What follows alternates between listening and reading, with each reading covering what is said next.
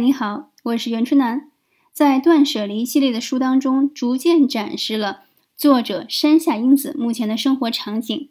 作者的生活方式除了生活断舍离之外，还有离婚后的独居，保持舒适愉快的家居氛围和整理流程。他以不断的写作出版《断舍离姐妹篇》，不定期演讲开课，持续经营断舍离品牌为主。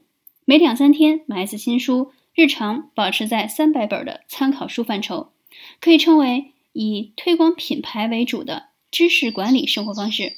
通过对他的生活方式和使用物品的观察，可以倒推出他的价值观大概有视野、舒适、创作等那么几个关键词儿。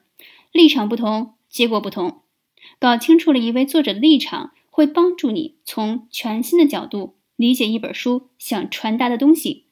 这书是为了推广他的个人理念、扩大影响力、获得大众支持而写的，还是想表达出一种能量、对生活的赞颂、热爱创作而写的？